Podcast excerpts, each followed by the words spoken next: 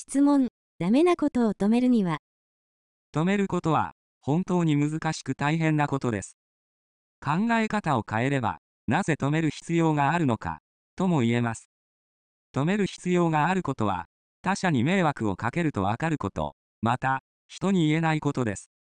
大切なことは、悪いことだと分かっていることを、しないことです。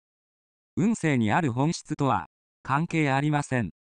すべて、本人の欲だとか、思いを、勝手にしていることだと認識してください。運勢は、良い時と、悪い時のことが、はっきりわかるようになっています。今まで、悪いことだと分かっていることをした人は、必ず、思いを叶える環境を作ることはできていません。あなたが本気で叶えたいことを見出せば、悪いと分かっていることを自然に止めます。あなたの運勢を熟知すれば、必ず、叶えたいことを見いだすことができます。互いの運勢を熟知している人たちが、目的を叶えるために一丸となれば、必ず叶います。